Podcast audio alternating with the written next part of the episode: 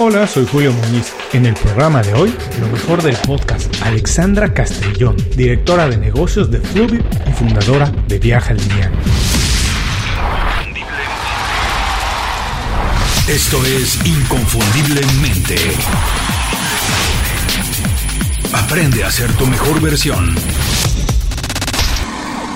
Muchas gracias por escuchar el programa de hoy nuestro último especial de lo mejor del podcast de 2019. Hoy es un regalo que me doy a mí mismo. Vamos a escuchar una de mis entrevistas favoritas de 2019. Bueno, bueno, también es un regalo para ustedes. Sinceramente es una plática muy divertida y didáctica. Yo descubrí a Alexandra en Twitter las maravillosas redes sociales. Primero me atrapó por el contenido que comparte de todos los viajes que ha hecho por el mundo. Alexandra divide su vida entre un trabajo corporativo y la pasión que tiene por viajar y recorrer el mundo. En la entrevista nos comparte cómo lo hace. Esa ya es una razón suficiente para poner atención a sus comentarios, pero tengo que decir que no es lo más valioso de nuestra conversación. Alexandra está llena de sorpresas. Por favor, Pongan mucha atención a sus comentarios sobre la importancia de viajar y la relación que esto tiene con la productividad y la creatividad. Y sobre todo, su visión de la vida, del éxito y las cosas que tienen verdadero valor en nuestra vida, lo que hace sentido. Cuando conversé con Alexandra, estaba a punto de publicar su primera novela. Bueno, ya está, así que hay que buscarla y hay que leerla. Se llama Me muero por vivir. Otra vez muchas gracias por un maravilloso 2019. Nos escuchamos el próximo lunes con el primer episodio original de 2020. Ahora los dejo en compañía de Alexandra Castrillón. Alexandra, bienvenida inconfundiblemente. Muchas gracias por hacer tiempo para platicar con nosotros. Alexandra es fundadora de Viaja Liviano y directora de desarrollo de negocios de Full Pero cuando las personas te preguntan a qué te dedicas, ¿Cómo puedes explicarlo de la manera más sencilla para que todo el mundo lo entienda? Julio, muchísimas gracias por esta invitación y bueno, gracias a la audiencia también por escucharnos. Yo me defino principalmente como una viajera, una viajera del mundo que ha tenido la oportunidad de recorrer muchos lugares, muchos países, de tener muchas experiencias y que en medio de esto también combino esa pasión por los viajes eh, con mi desarrollo profesional, que en este momento es en Fluid como desarrolladora de negocios, pero también que ha tenido una gran trayectoria en diferentes temas de marketing a través de los años. Entonces es ser una viajera, entregarme a, a este placer y a este gusto que es conocer otros lugares, otras culturas y combinarlo eh, con mi trabajo profesional. Me encantó tu definición y además me dio un poco de envidia porque a mí también me gusta mucho viajar. He intentado hacer un estilo de vida en el que me permita viajar por lo menos dos veces al año y a lo mejor trabajar un poquito desde los viajes, que no sean únicamente placer o como que romper con la rutina. He tenido la oportunidad de integrarlo, pero alguien que se dedica, porque yo te conocí a través de tu página de Viaja Liviano, que la verdad les invito a visitarla porque además de que son fotos extraordinarias, es gente real la que se ve ahí, no son las típicas fotografías de Instagram que todo se ve posado. No, es fotografías reales de personas reales haciendo viajes de verdad. Pero te conocí así y dime cómo puedes, por un lado, tener un balance o manejar si es que se puede y cómo lo haces, un trabajo corporativo en Fluid de marketing y al mismo tiempo pues llevar tan lejos una pasión que tienes como es viajar. Bueno, creo que es justamente tomar la decisión de construir un estilo de vida alrededor de los viajes de alguna manera crecimos pensando que la vida tenía un orden establecido, estudiar, graduarnos, eh, conocer al amor de nuestra vida, casarnos, ingresar a una corporación, etcétera. Y afortunadamente ese paradigma se está rompiendo y cada vez vemos más personas que encuentran otras formas de, de, vivir y de hacer las cosas que les gustan.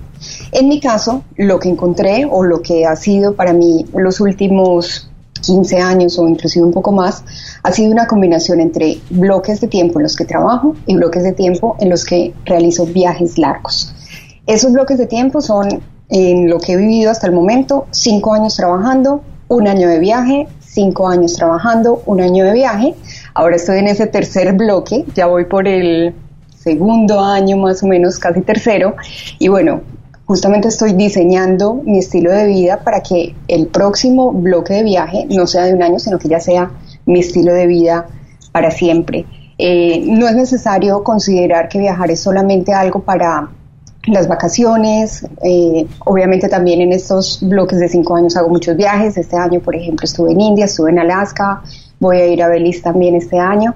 Pero el poder hacer esos cortes, el poder tener esos bloques, me permite vivir una experiencia mucho más inmersiva en lo que es el viaje como un estilo de vida.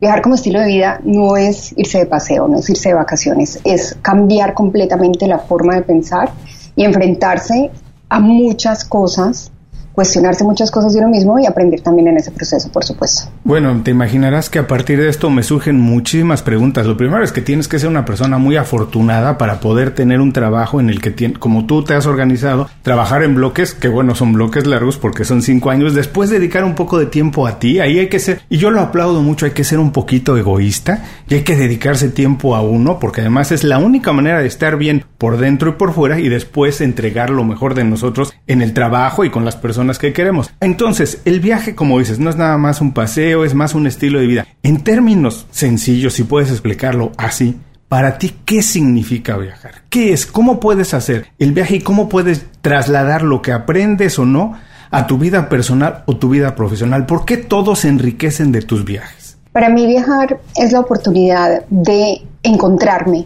con otras culturas, de estar inmersa eh, en otros estilos de vida, de probar la comida de cada lugar al que visito. La verdad es que intento en cada uno de esos viajes, que los realizo la mayoría con mi esposo, de vivir mucho más la cultura local de lo que se haría en unas simples vacaciones de un par de semanas. Esto implica muchas cosas, implica ir despacio, implica estar dispuesto a conocer más a la gente local, hablar con ellos, exponerse un poco, abrirse, hablar sobre lo que es nuestra cultura también, en mi caso sobre lo que es Colombia, eh, atreverse a probar sabores distintos, es tomarse el tiempo para vivir esa experiencia. Muchas veces ni siquiera vamos a los sitios turísticos de un lugar y luego la gente nos dice, oye, pero ¿cómo estuviste en este lugar y no hiciste esto? Bueno, pues hice otras cosas, me un café, eh, vi a la gente pasar, conversé con, con alguien, vi a los niños jugando. Es una experiencia completamente diferente, es como lo que haríamos en, nuestra, en el lugar en el que vivimos. Y luego regresar a la, a la vida corporativa es traer todo ese aprendizaje, es traer todo ese conocimiento que se absorbe al abrirse al mundo al ver formas de vida tan distintas, ver personas tan diferentes, encontrar la variedad y encontrar el placer en las pequeñas cosas, pero también en las grandes cosas, ¿no? Es como entender cómo como seres humanos estamos expuestos a miles de circunstancias distintas y cada quien encuentra formas de resolverlas y de solucionarlas que al final nos enriquecen también en el trabajo como tal. Bueno, de entrada me imagino que tienes que ser una persona con un pensamiento de crecimiento y muy positiva para tener la oportunidad de organizar así tu vida y cómo enfrentas los viajes con esta idea de aprender, no solo de experimentar, sino de llevarte esa experiencia un poquito más lejos y de que te enriquezca. Curiosamente, a mí otra de las cosas que me gusta mucho, que me apasiona, no es que estudie para profesor ni mucho menos, pero me gusta leer sobre educación y, yo creo que viene un cambio radical en la manera en que nos educamos y cómo se educa la gente joven, a las nuevas generaciones, pero yo siempre digo que el experiencia de ir a la universidad, y por eso su nombre, que debe ser universidad y no college, es eso de ser universal, de estar en un solo lugar, compartir con muchas personas la intención de conseguir algo. Todos tenemos la intención de conseguir el éxito, pero cuando estás ahí te enfrentas a que hay muchas maneras de hacerlo. Y eso es lo que nos dices que has experimentado a través de los viajes. Has tenido diferentes experiencias que después puedes aplicar a tu crecimiento personal y profesional. Yo acabo de regresar de unas vacaciones, estuvimos mi esposa y yo visitando por primera vez Rumanía y Ucrania, países que nunca habíamos ido, y al final de la vacación, un día, tomándonos una cerveza, decíamos, bueno, ¿por qué nos gusta viajar y por qué nos gusta venir a sitios tan distintos de donde somos? a donde vivimos. Y yo le decía, bueno, para mí viajar lo que realmente me hace es que me hace más humano, porque me conecta con diferentes realidades y te hace ver que de verdad, aunque enfrentamos muchas veces los mismos problemas, la cultura nos hace resolverlos de diferente manera y eso no hace más que enriquecerte y te hace más humano. Yo así lo defino, porque te hace tener una capacidad de empatía más grande, de ponerte en los zapatos del otro, de entender que cuando alguien te pide algo tiene una razón de ser y que no siempre son las cosas como uno piensa. Y eso me encanta de tu proyecto. Pero dime una cosa, viaja liviano, ¿es una pasión? ¿Es un hobby? ¿Es un negocio? ¿Es un proyecto? ¿Cómo lo defines? ¿Qué es para ti? ¿Qué significa para ti en tu vida? Bueno, pues mira, eh, Viaja Liviano nació justamente cuando hice mi primer viaje alrededor del mundo, que fue en el año 2011. Eh, en ese momento, lo que queríamos principalmente era conectar las historias de los lugares por donde íbamos pasando con nuestra familia y nuestros amigos. Entonces se convirtió como en una forma supremamente sencilla de mantener ese contacto, de que ellos tuvieran como toda la información de dónde estábamos pasando. Y en el proceso nos dimos cuenta que además era muy valioso para nosotros mismos, porque era la forma de recordar a qué sitios íbamos, de tal vez observar un poco más eh, los lugares para poder anotar esa información. Eh, y pasó durante ese viaje, que fue un primer viaje de casi ocho meses, que otras personas empezaron a encontrar el blog y nos escribían diciendo, oye, eh, acabas de pasar por Zambia. A mí me encantaría visitar ese país, pero ¿cómo hago para llegar de un lugar a otro? ¿O cómo contrato tal servicio? Y dijimos, bueno, acá hay un conocimiento porque fuimos a países que se salían un poco como de las rutas más mm. tradicionales de los colombianos y dijimos, es un conocimiento que no está en ningún lado o que solamente está en inglés o que está muy desactualizado, que solamente está en las guías escritas. Alimentemos esta información que puede ser útil para otras personas. Entonces ahí nació como con ese primer viaje. Cuando terminamos ese primer viaje, nos dimos cuenta que además teníamos otra cantidad de conocimiento relacionado con cómo planear eficientemente un viaje, cómo elegir el hotel apropiado, cómo cuidarse cuando uno está de viaje, cómo resolver diferentes situaciones cotidianas. A veces el hecho de cómo empacar bien, o sea, te vas un año de viaje con tres camisetas, tres pantalones, dos pares de zapatos. Para la mayoría de la gente eso es imposible, pero para nosotros ha sido tan normal. Entonces empezamos también a enseñar y a contar un poco sobre esto. Y de ahí han surgido muchas cosas. Han surgido la posibilidad de conectarnos con muchas personas en otros países, con sus proyectos. Y en este momento hay algo que se está gestando muy interesante y es que estoy escribiendo mi primera novela. Y es una ah. novela que cuenta la historia de un viaje alrededor del mundo durante un año y que obviamente está muy nutrida por estas historias y por muchas cosas que yo he vivido en estos viajes. Entonces, en resumen, es una pasión. Para nosotros en este momento no es un negocio en el sentido que no es una fuente de ingresos permanente, nos ha dado algunos ingresos en determinados momentos haciendo colaboraciones con marcas, pero eh, va transformándose y va generando diferentes cosas, ¿no? Ah, bueno, voy a ir después a más preguntas que me nacen de esta respuesta tuya, pero primero no quiero que se me olvide. Viaje liviano es una metáfora también de vida para ustedes, para ti Alexandra, en el sentido de que hoy en día incluso la gente joven siente más esta necesidad de vivir liviano, de no tener y acumular tantas cosas como se nos ha hecho creer durante muchos años, o por lo menos los últimos 40 años que todos hemos vivido un sistema en el de que acumular, en el que tener más es visto como éxito. Pero hoy en día cada vez más personas están dándose cuenta que no, que muchas veces hay que vivir liviano, no solamente viajar. Nosotros, mi esposa y yo, lo hemos intentado hacer de esa manera. Tenemos la regla que cuando viajamos nunca documentamos equipaje. Viajamos liviano, viajamos con una maletita y si vamos tres semanas igual vamos con una maleta así, nunca documentamos y uno se empieza a dar cuenta de verdad de la cantidad de cosas que tienes, que acumulas, que nunca utilizas. Dime, ¿tiene que ver también un poco con un estilo de vida o es únicamente para el proyecto de viajes? Definitivamente sí. Eh, para nosotros, adicionalmente, bueno, hemos nos hemos mudado a diferentes lugares del mundo. Eh, originalmente somos de Medellín, vivimos también en Bogotá. Yo viví en un tiempo en España, ambos vivimos juntos en Ciudad de México, ahora vivimos en Miami. Hacer estos viajes durante un largo tiempo implica hacer una depuración masiva de todo lo que uno tiene en la vida, de todo, no solo las posiciones personales, obviamente. Revisas todo, Mario, y te das cuenta que solo necesitas 10 cosas. Así es. Entonces el resto lo donas, lo regalas, algunas cosas las conservas, etcétera, pero también te das cuenta que acumulaste cuentas bancarias, servicios, eh, no sé, seguros, el celular, o sea, millones de cosas que, que vamos creando, ¿no? Pequeñas ataduras que vamos construyendo porque hacen parte de nuestra cotidianidad. Entonces, cuando uno ha hecho este proceso varias veces, y en nuestro caso ha sido como cinco veces tal vez, eh, empiezas también a cuestionarte antes de comprar cosas o antes de adquirir cosas. Por Porque supuesto. dices, bueno, todo esto que hoy compro, ¿realmente lo voy a necesitar a largo plazo o es para, no sé, una moda del momento o es algo que me va a servir y me va a aportar algo en la vida.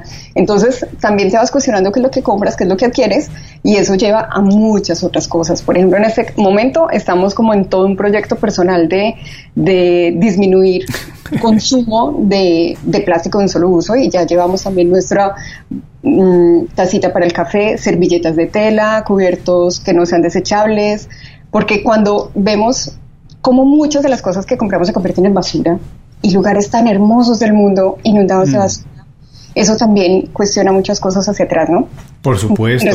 es un estilo de vida también que se aplica a muchas cosas eh, y que creo que es importante que, que uno vaya integrando y aprendiendo. Definitivamente el paradigma ha cambiado y creo que, como dicen las nuevas generaciones, entienden que el éxito no está en acumular, en poseer, el éxito está en experimentar y en vivir. Claro, ahora dicen que hay que ser rico en experiencias más que en, cosas, en objetos, y yo estoy completamente de acuerdo. Cuando haces una mudanza, o nosotros que vivimos en Miami, cuando viene el huracán y uno tiene que empezar a guardar cosas, te das cuenta de la cantidad de cosas absurdas que tienes durante años que lo único que hacen es crear basura y que de verdad te atan porque te sientes pesado, porque moverte es difícil, pero cuando tienes menos cosas, cuando decides mañana o en una semana me voy de aquí, me voy por 15 días, yo creo que es mucho más reconfortante y además eso es la verdadera libertad, ser dueño de tu propio tiempo y destino. Ahora, quiero regresar a la parte que decías que viaja liviano es una pasión, es un hobby, todavía no es un negocio, están intentando hacerlo, van a están trabajando en eso y eso está en el mediano y, largo plazo. Y yo quiero comentar aquí que tengo en el blog de Inconfundiblemente un artículo que recientemente escribí, incluso hice un episodio del programa sobre cómo aprovechar unas vacaciones. Si tiene alguna relación con la creatividad, la productividad, y tú que eres una profesional que has recorrido el mundo,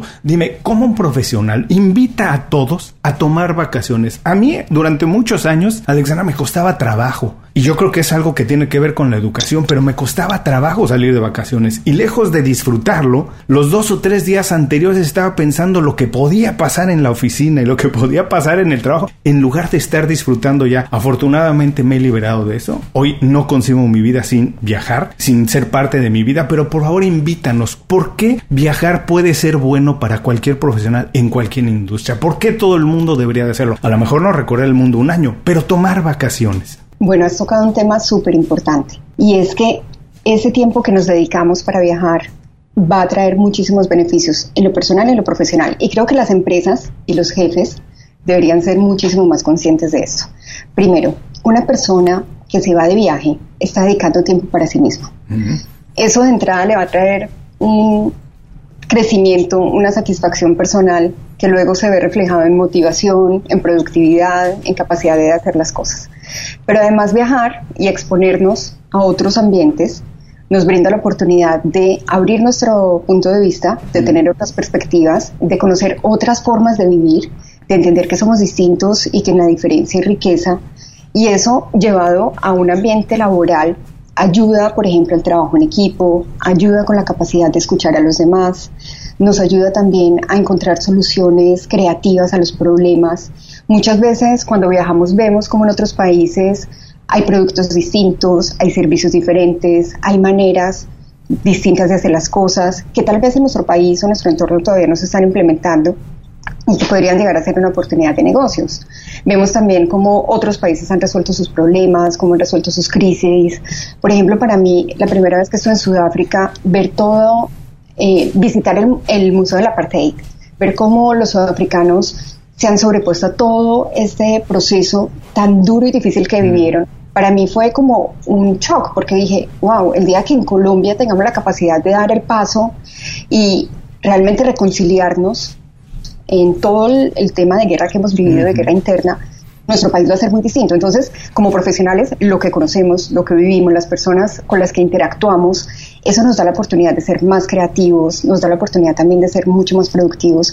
Y a veces cuando yo veo personas que dicen, no, yo no saco vacaciones porque es que nunca puedo, porque siempre hay un proyecto, eh, que va a decir mi jefe, etcétera, les diría lo que piensan también los que, los que son padres. Nunca es un buen momento, o sea, nunca siempre vendrá otro proyecto, siempre vendrá otro cliente. Entonces, planéalo, organízate, busca las, las mejores maneras para cubrir cualquier contingencia, pero el momento perfecto no existe. Entonces tú decide cuándo te vas a ir y planéalo con tu jefe, con tu equipo y te vas, porque de resto no va a haber otra forma. Yo siempre digo que a menos de verdad que estés endeudándote para viajar o que lo estés haciendo por la presión que sientes de tus amigos o de redes sociales, porque hoy en día el mundo se ha vuelto mucho más pequeño en ese sentido, es más fácil viajar, es más fácil hospedarse, hay muchas oportunidades para hacerlo y más personas lo están haciendo, pero a menos que te estés endeudando o haciéndolo no porque es una pasión tuya, sino porque quieres estar a la altura de alguien más, yo no veo de verdad nada malo en viajar. Al contrario, como tú bien dices, yo creo que nos hace mejores personas y por supuesto eso en consecuencia nos hace mejores profesionales. Ahora que has viajado por todo el mundo, dime, ¿qué has encontrado en la condición humana de todos que nos une, que nos hace ser todos, bueno, todos, no existen muchas razas, no es una sola raza, todos somos parte de la raza humana. Entonces, ¿qué nos hace a todos más o menos iguales? ¿Qué nos une? ¿Y qué has encontrado que te sorprenda que nos haga verdaderamente diferentes al mismo tiempo? Bueno, yo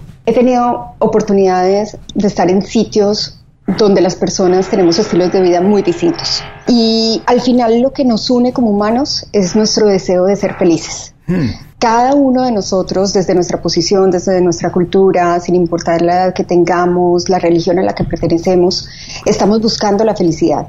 Y la felicidad lo que he visto es que para la mayoría de las personas está asociada a construir relaciones significativas con esas personas que son importantes en su vida, con su familia y con sus amigos. Para mí hay como unas imágenes particulares que se me quedaron grabadas en el corazón, no diría en la mente, en el corazón.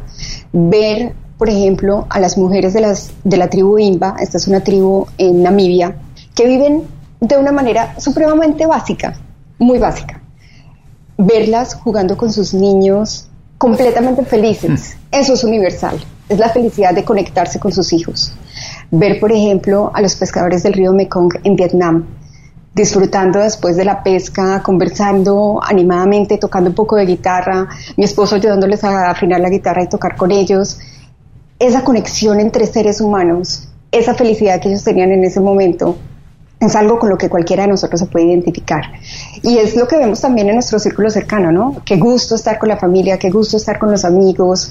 Eh, esa, esa construcción de las relaciones íntimas y cercanas creo que nos llena a todos igual, sin importar dónde estemos, y es lo que al final nos ayuda también a derrumbar las barreras que tenemos por las diferencias de pensamiento y por situaciones culturales que se han creado. Eso es lo que nos divide, nuestra historia, nuestro pasado, la forma en la que nos han educado, la cultura, pero que al final son capas y que cuando quitamos esas capas, en el fondo encontramos seres humanos con una sensibilidad hacia el otro que es eh, universal de alguna forma. Wow, sí, qué bonito. Además, me encantó esta parte que dices que nos une esa búsqueda de ser felices, ¿no? De disfrutar cosas tan sencillas como decías, las mamás con sus niños jugando. Por supuesto, eso no importa la cultura, no importa la condición social, económica. La verdad es que cuando tú puedes ver eso, es algo que todos compartimos. Fíjate, otra de las cosas que a mí me gusta mucho no sé por qué, no hay ninguna historia en mi familia de eh, pertenecer al ejército ni nada, pero me interesa mucho también toda esta parte de aprender un poco de la parte bélica. No soy para nada bélico, al contrario, pero me interesa aprender. Así que películas de la Segunda Guerra Mundial y eso me interesa, me gusta verlas y siempre me hacen llorar, siempre me hacen llorar porque al final eran humanos los que estaban peleando por razones estúpidas, pero hay una parte en Band of Brothers, la serie esta, cuando se hace al final el documental que dice uno de los es uno de los veteranos que vivió la Segunda Guerra Mundial. Dice, bueno, curiosamente después del tiempo te pones a pensar que estábamos peleando contra personas que a lo mejor compartíamos exactamente los mismos intereses, que a lo mejor le gustaba jugar fútbol igual que a mí me gusta jugar con mis hijos, que a lo mejor le gusta jugar golf, que a lo mejor le gusta sentarse el domingo a tomar una cerveza exactamente igual que yo, y estábamos peleando ahí por razones que ni siquiera a ninguno de los dos nos importaba, ¿no? Y es cierto, nos unen esas pequeñas cosas, como dices, que son humanas. Ahora, ya hemos hablado tanto de los viajes que por favor, tú que también te la sabes de todas, todas, danos dos o tres pequeños consejos para las personas que tienen un trabajo de 9 a 5 que tienen un trabajo corporativo, pero que, como hemos dicho, los invitamos a viajar más. ¿Cómo pueden hacer que alguien que no encuentra ni por dónde, estos que decíamos hace unos minutos, que no viajan, que no saben cómo hacerlo, qué deberían empezar a poner en orden para decir, por ejemplo, ponerse como objetivo este año salir una vez de viaje? Danos dos o tres pequeños consejos de cosas que tienen que empezar a hacer ya, aun cuando tienen un trabajo. Creo que todos tenemos la capacidad de viajar eh, independientemente de nuestra condición económica y del tiempo, de una manera escalonada, si se puede dar ese, ese nombre. Por ejemplo, disfrutar el fin de semana conociendo una zona de la ciudad donde vivimos donde nunca hemos estado.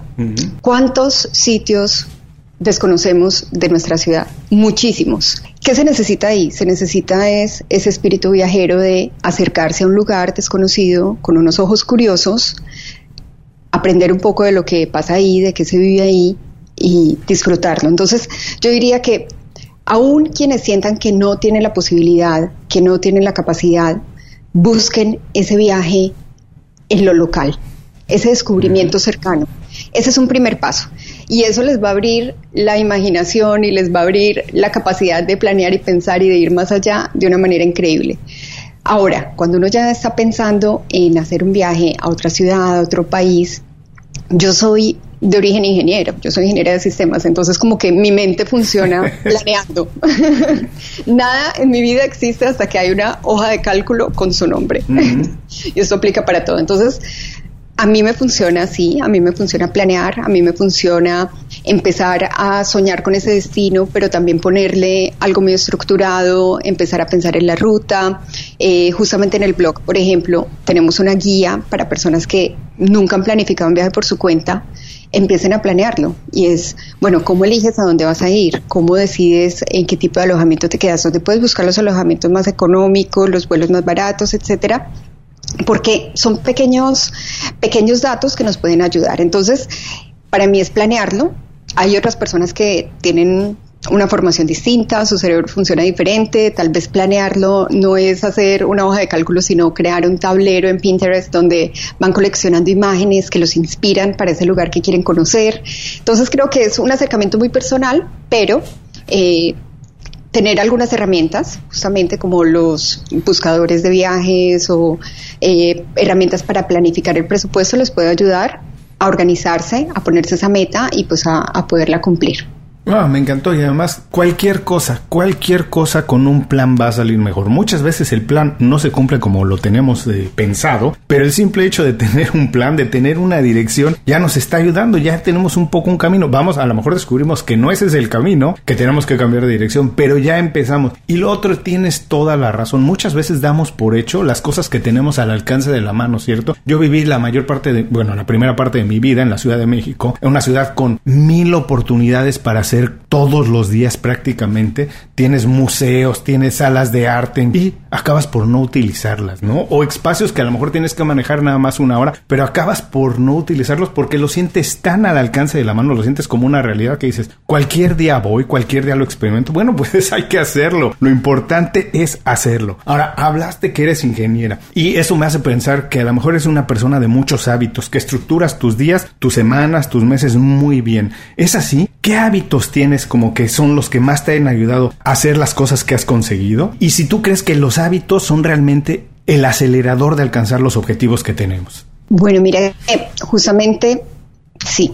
Eh, durante toda mi vida he sido muy organizada en todo, en la planeación financiera, en el uso del tiempo, escribo muchísimo como las listas de las cosas que tengo que hacer, todo ese tipo de cosas. Sin embargo, este año, por ejemplo, comencé un programa de mentoría eh, con Benjamin Hardy. Él tiene un programa eh, de para hacernos más productivos, por así decirlo. Y hace mucho énfasis en construir dos hábitos diarios, hábitos en la mañana y hábitos en la noche. Es como algo súper clave en su programa. Entonces, mis días comienzan a las 5 y 15 de la mañana. Eh, hago una meditación, más o menos 10 minutos. Luego escribo en un diario eh, alguna reflexión que puede estar relacionada con mi visión a mediano largo, o largo plazo, con mis metas del día, con algo específico que quiera resolver, mm, alguna situación o problema que tenga. Entonces escribo en mi diario más o menos otros 10 o 15 minutos. Eh, después hago una rutina de, ejercicio, realmente algo, algo corto en, en mi casa o en el gimnasio de mi casa. Y esos son como mis hábitos de la mañana. Algo que incluyo también en el diario siempre es tres cosas por las que agradezco. Mm. Entonces, eso como que cambia la energía del día también, cuando uno empieza con algo positivo, con agradecer porque está vivo, por las cosas buenas que tiene, por algo que le pasó el día anterior, etcétera. Y en la noche, eh, la rutina se basa como en ver, bueno, esas cosas que me propuse hacer hoy, cuáles sí logré, cuáles no, y cuáles me voy a proponer hacer el día siguiente. Eh, es como acostarse dejándole tarea al cerebro para que le ayude a uno a levantarse con la energía para cumplir con esas tareas. Entonces, esas son como mis macro rutinas eh, de la mañana y de la noche. Eh, me ha servido muchísimo, estoy haciendo este programa desde enero de este año y la verdad, por ejemplo, para lograr escribir mi primera novela ha sido fundamental porque me ha ayudado a mantener todos los días la disciplina, la energía, estar centrada en las tareas, porque obviamente combinar un trabajo de tiempo completo con escribir una novela y todas las otras cosas que cada uno de nosotros hace, pues requiere estar organizado y tener muy clara la planeación de lo que uno está haciendo. No, no definitivo, yo siempre digo que el éxito de un día empieza la noche anterior, porque si planeas el día la noche anterior empieza mucho mejor. Y también lo que nos dices, empezar con una mentalidad positiva, agradecer porque siempre tenemos algo que agradecer y te ponen una, en un espíritu distinto. Y yo siempre también digo que la mentalidad positiva atrae cosas positivas. Las personas que siempre piensan negativo, no hay manera de que les pase algo bueno, porque siempre van a encontrar lo malo, incluso de lo bueno que les pasa. Solamente dos conceptos que me gustaría, si puedes ampliar un poquito más, Alexandra. Esto de la, de la meditación, que las personas más exitosas, no solo las que los Warren Buffett y todos estos, las personas cercanas a nosotros que vemos que alcanzan más objetivos, siempre mencionan la meditación como uno de sus hábitos principales. En tu caso, ¿qué es lo que has encontrado en ella? Véndenos la idea de quien todavía no lo hace, empiece a meditar y no tienen que ser largas horas. Empezar con pequeñas sesiones de dos, tres minutos es suficiente, pero véndenos la idea de por qué meditar y también por qué tener un mentor. Bueno, la meditación eh, para mí, a mí me costó empezar. Adquirir el hábito me costó muchísimo. Y creo que mm, alguien que diga lo contrario posiblemente está mintiendo porque acallar la mente, estar concentrado en el momento presente es algo que requiere una disciplina y aprender, entender ese momento lo que significa. ¿Qué me funcionó a mí? Me funcionó hacer meditaciones guiadas, es decir, escuchar a alguien que me va ayudando a ir en este proceso. Entonces, por ejemplo, bueno, lo que yo hago es que escucho podcast de personas que hacen meditaciones guiadas. Hay uno que me gusta muchísimo que es de Mar del Cerro, que se llama Medita Podcast, donde ella en 10 minutos te, te, va guiando por esta meditación y luego también hace entrevistas y cuenta como diferentes beneficios, como dices, de la meditación. Porque es bueno por muchos motivos. Eh, el control de la respiración, por ejemplo, es algo que es útil en todas las circunstancias de la vida. Cuando uno está en una situación eh, de pronto de ansiedad, de rabia, de frustración, respirar, darse 30 segundos para solo concentrarse en respirar va a hacer que el cuerpo como que se alinee de nuevo, como que te baja de los problemas y te ayuda a centrarte otra vez. La conexión con el interior, el hecho de uno escanear, por así decirlo, su cuerpo mientras lo relaja, le ayuda a entender también esa conexión con su cuerpo. Entonces, para mí también ese es otro beneficio interesante. Luego está el hecho de enfocarse en algo. Me gustan las meditaciones guiadas justamente porque suelen tener un objetivo. Entonces, no sé, el objetivo del día de la meditación es incrementar la creatividad. Yo las elijo según lo que quiera ese día incrementar la, creatividad, entonces toda la meditación está relacionada con eso. Definitivamente eso me da un punto de partida distinto para empezar el día. Y para mí es como supremamente fácil seguir la meditación, me ayuda muchísimo como a enfocarme, a mantenerme ahí, sabiendo que si por un momento me distraigo, pues me distraje y no pasa. Entonces como que es darse permiso también a vivirlo eh, con mucho énfasis, muy concentrada, pero pues en cualquier momento uno se distrae y simplemente retoma. Entonces, la verdad invito a todos los que los que tengan la curiosidad con la meditación a que busquen este tipo de ayudas. A mí me ha funcionado un montón. Digamos que juiciosamente solamente empecé a meditar este año. Antes lo había intentado varias veces y siempre como que lo dejaba porque decía, no, no lo logro, no sé cómo hacen, hay que ser budista, definitivamente eso es otro, otro nivel de ser humano, no soy yo. Esas meditaciones guiadas para mí han sido fantásticas y la verdad ya me hacen mucha falta y de hecho ya puedo hacer algunas veces las meditaciones yo sola sin necesidad de escucharlo porque ya como que logré desarrollar un poquitito más de eso. Y del otro punto que mencionabas de los mentores, eh, creo que es algo muy importante y que tal vez nosotros, no sé si como latinos, no le hemos dado tanta importancia antes, o por lo menos en el círculo donde yo crecí. Primero, acceder a un mentor es acceder a una persona que de alguna manera tiene un conocimiento condensado relacionado con un tema que tú quieras aprender.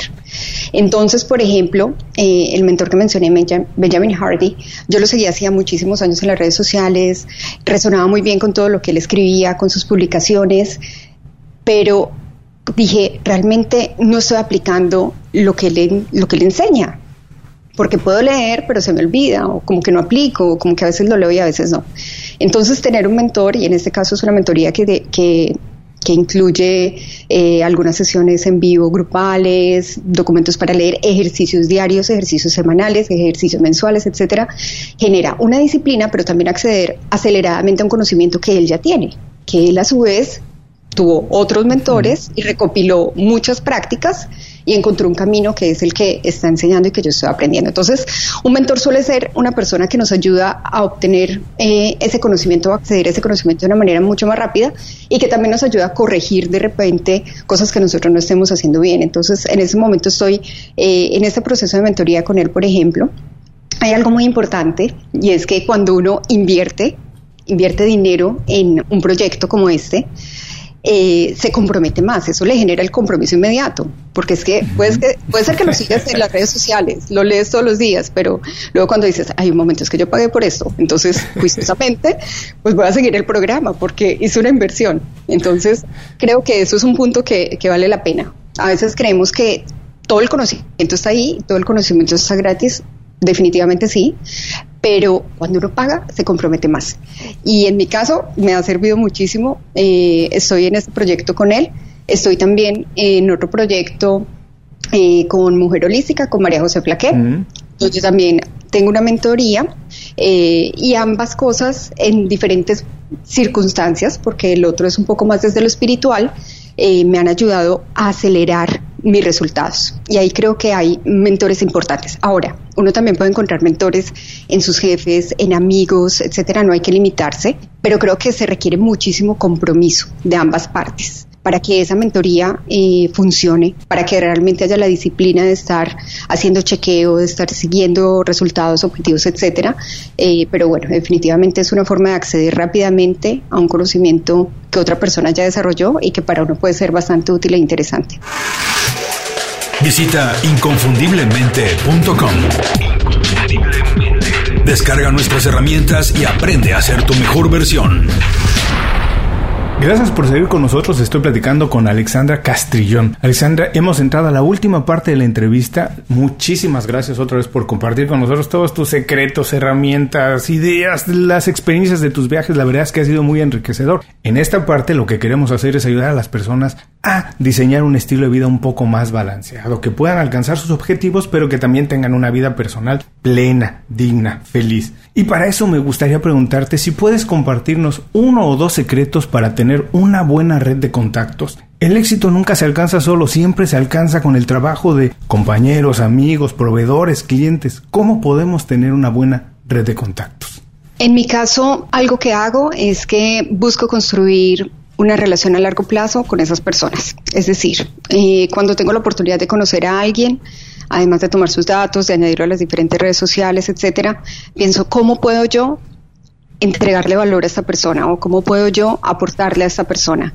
Eh, construir una red de contactos es algo que lleva años y es algo que requiere también compromiso y disciplina. Definitivamente no hay nada peor que alguien que en cinco años nunca te ha saludado para nada que te busca pedirte un favor, ¿cierto? Entonces, ¿de ¿cuál manera? Eh, piensa que esos contactos, esa red, que seguramente en muchos momentos de tu vida te van a acompañar en diferentes circunstancias y en diferentes proyectos, se debe nutrir. Es como cualquier relación, hay que nutrirla permanentemente. Entonces, es compartir conocimiento útil. Por ejemplo, me encanta que siempre invitas a que compartamos tu podcast porque es una forma de darle también conocimiento a nuestros amigos. Eso es una forma de construir la red de contactos. Es estar pendiente de los proyectos de los demás. Es de repente si ves que alguien está buscando trabajo y está y, piensas que puedes contactarlo con otra persona, pues ayudarle. Uno de mis jefes eh, siempre dice la mesa es redonda, así es que con todos estos con los que te estás sentando hoy, independientemente de que sean tus jefes, tus proveedores, tus empleados, eh, tus clientes, el mundo cambia, las cosas van a cambiar, estaremos en otras posiciones, así es que veamos cómo podemos ayudar y seguramente eso se, se va a revertir. Entonces, hay que dar para después recibir y muchas veces ni siquiera hay que pedir. Las personas te van a dar con generosidad porque siempre han sentido que tú también les aportas. Y tienes toda la razón, no sabemos en qué momento podemos pasar de clientes a proveedores o de proveedores a clientes o de jefe a empleado o de empleado a jefe. La verdad es que las cosas cambian tanto que más vale, como dice siempre, intentar agregar valor, dar sin esperar recibir a cambio, porque eso poco, poco a poco se paga y se paga, como dices, la verdad es que muy bien. Ahora, por favor, recomiéndanos una herramienta, una aplicación como Google Calendar o cualquiera que utilices para hacer tu trabajo mucho más fácil, mucho más productivo. Hay una aplicación que estoy usando recientemente que se llama Commit to Tree Comprométete a tres, eh, donde todos los días escribo mis tres cosas que voy a cumplir al día siguiente, como mis tres metas del día siguiente. Entonces al día siguiente cuando hago el chequeo, digo, bueno, esto lo hice, esto lo hice, esto lo hice. O no lo hice. Y va llevándote como gráficas. ¿Te lo hiciste no lo hiciste? Pero adicionalmente puedes tener grupos y tener accountability partners. Mm. Entonces tienes otra persona, digamos en mi caso, tengo una persona que todos los días, ella es una francesa que vive en Canadá, hace parte de este grupo de mentoría, todos los días ella se comprometerá a tres cosas y yo a tres cosas. Y todos los días ambas podemos ver si lo logramos o no. Para mí esto ha sido fundamental en mis proyectos de este año porque como estoy en tantas cosas a la vez necesito mantenerme muy centrada en los objetivos. Entonces, a veces uno piensa, bueno, voy esta semana voy a hacer, no sé, voy a contactar a 10 personas para X cosa. Y llega el fin de semana y dices, uy, no hablé con nadie. Cuando uno se pone la meta diaria, listo, voy a contactar 10, mañana 5. Y luego dices, Dios, son las 3 de la tarde y no he contactado a nadie. Y mi Valeria, que en este caso es mi compañera, se va a dar cuenta. me obliga, o sea, me obliga a que lo voy a cumplir. Me obligo conmigo misma, obvio.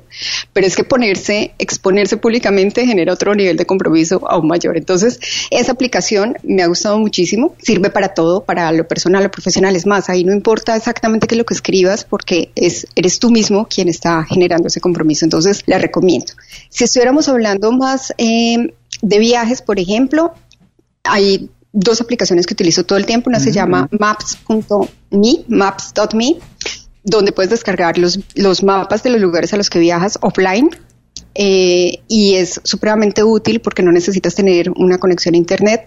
Google Maps también lo permite cuando, cuando lo haces, pero esta aplicación, por algún motivo, para mí ha sido muchísimo más práctica mm. más concreta. Eh, hay comunidades de viajeros también que crean sus propios mapas, entonces es súper útil. Eh, marco los puntos en donde he estado, entonces después me ayuda a recordar más fácilmente. Mm. También utilizo una aplicación que se llama Cashflow para registrar todos los gastos cuando viajo. Entonces me ayuda a llevar el control del presupuesto, cuánto me he gastado en efectivo, en tarjeta de crédito, en las diferentes monedas. Facilita muchísimo la gestión del dinero. Todas estas recomendaciones estarán en las notas del programa y me gustó mucho esta de Commit to Tree y me gustó que tú puedes poner los compromisos que quieres asumir. Muchas veces las personas piensan que la vida cambia a partir de una gran decisión que tomamos. Y están esperando que llegue ese día para tomar una enorme decisión que va a transformar su vida. No, la vida se transforma con las pequeñas decisiones de todos los días. Es ir al gimnasio todos los días, es comer sano todos los días, no es hacer una, gran, una dieta tremenda durante unas semanas. Esas pequeñas decisiones, así que me encanta esto de tener accountability de todos los días de las pequeñas cosas o grandes que queremos hacer y solo así se consiguen los objetivos grandes. Me encantó, me encantó. Les recuerdo, estará en las notas del programa. Ahora esta puede ser un poco difícil, Alexandra, porque te voy a pedir que nos recomiendes un libro, una película o un podcast. Muchas veces recomendar uno cuesta trabajo. Si tienes que hacer dos o tres también se vale, pero por favor recomiéndanos algo y dinos por qué no lo recomiendas. Bueno, yo estoy como en una etapa de mi vida muy dedicada a los podcasts. La verdad es que escucho tal vez dos horas diarias de podcast lo que hago es que las escucho en velocidad rápida. Entonces, mientras hago ejercicio, mientras preparo la comida, mientras camino cinco minutos a la oficina, si tengo que ir al supermercado, porque me parece que es una forma de, de aprender súper valiosa. O sea, como que digo, ¿cómo no descubrí esto antes? Por Dios, de verdad. hay podcasts para todos los temas. Entonces, eh, hay uno que me gusta muchísimo. Eh, se llama dianauribe.fm ella es una historiadora colombiana que nos cuenta la historia del mundo de una manera súper divertida. Si alguna vez les interesa la historia, se las recomiendo total, porque no es como en mi caso la historia del colegio, que era aburrida y repetir cifras y, y lugares y fechas, etcétera, y nombres, nada que ver. Ella es divertidísima yo me río, a veces estoy haciendo ejercicio en el gimnasio y soy muerta de la risa con lo que está contando de cómo la Revolución Francesa pasó cierto acontecimiento que cambió todo. Bueno, es muy divertida. Entonces aprende uno con gusto y cuando, cuando les gusta viajar, en mi caso, por ejemplo, me encanta escuchar los podcasts de ella, de los lugares eh, donde voy a viajar, porque es una forma de aprender la historia de ese sitio. Entonces se lo recomiendo, dianauribe.fm. Eh, una aclaración es que antes, este podcast es nuevo, empezó el año pasado, entonces ella tiene años de historias eh, grabadas, pero Esas sí toca como buscarlas en YouTube o en otras plataformas porque no están en el podcast. Pero tiene historia de todo el mundo. Esa me encanta eh, y la verdad es que la recomiendo muchísimo. Es como de variedades.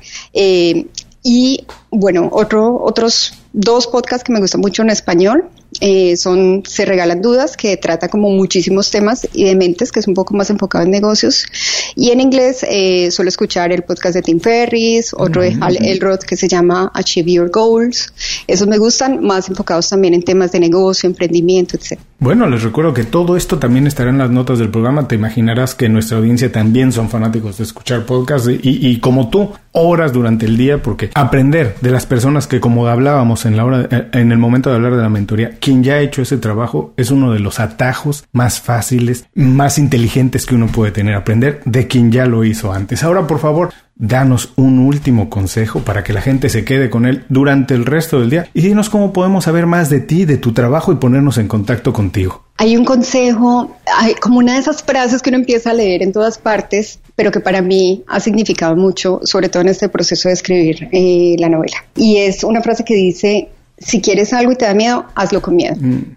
Porque, por ejemplo, para mí, que todo, toda la vida me gustó escribir, siempre tuve muchísimo miedo de exponerme a través de un libro. Hasta que este año dije, lo voy a hacer. Es mi meta del año, lo voy a hacer. Y creo que es el consejo, para mí, uno de los más transformadores de mi vida todo nos va a dar miedo, obvio, como seres humanos no queremos cambiar, nos encanta vivir en nuestra zona de confort, pero finalmente romper esos límites, ir un poquito más allá, hacer esas cosas que nunca nos habíamos atrevido, es lo que va a permitir que crezcamos, que avancemos, que logremos otras metas, que conozcamos otras personas, etcétera. Entonces, si tienen algo y les da miedo, no importa, háganlo con miedo, que algo bueno va a salir. Y bueno, pues, ¿dónde me encuentran? Me encuentran en mi blog, es viajaliviano.com, en todas las redes sociales también Viaja Liviano y en mi en mi página web alexandracastrillón.com, en Instagram es arroba a eh, ahí me encuentran, me encanta ayudar a planear viajes de otras personas, a veces me hacen preguntas, les ayudo con todo lo que puedo porque de verdad viajar con otros también para mí es un placer, es viajar, me da mucha envidia, pero lo hago con todo el gusto porque sé que a veces es difícil encontrar información o aprender a hacerlo por su cuenta. Para quien está manejando, está haciendo ejercicio o que sencillamente no puede tomar nota ahora, no se preocupe, los tenemos cubiertos, regresen a las notas del programa y estará todas las maneras para ponerse en contacto con Alexandra. Alexandra, muchas gracias por dedicarnos tiempo, por compartir tu visión del mundo, tus consejos, tus secretos, tus experiencias. Te mando un abrazo grande hasta Brickell. Espero que nos veamos pronto. Nos sentamos a platicar de viajes, a lo mejor a planear uno juntos o que me ayudes a planear uno y tomarnos una cerveza. Muchísimas, muchísimas gracias. Me encantó eh, compartir este espacio contigo y bueno, pues siempre disponible para ayudar. Y con esto terminamos la entrevista con Alexandra Castrillón. Les recuerdo que todos sus consejos, así como los datos para ponerse en contacto con ella, los pueden encontrar en las notas de este programa. Antes de cerrar el programa quiero pedirte dos favores. Primero, si algo te pareció interesante o motivador y conoces a alguien que se pueda beneficiar con esa información, comparte el programa con ellos. Eso nos ayuda a todos. A ti por fortalecer tu red de contactos, a ellos por recibir información útil y a mí porque más personas conocen inconfundiblemente. Segundo, suscribiéndote a nuestro boletín para recibir de manera gratuita información, recursos, consejos e inspiración para impulsar tu desarrollo profesional o crecer tu negocio. Recuerda que lo que importa no es tener un trabajo o un negocio que te dé para vivir, sino un estilo de vida donde crezca lo mejor de ti.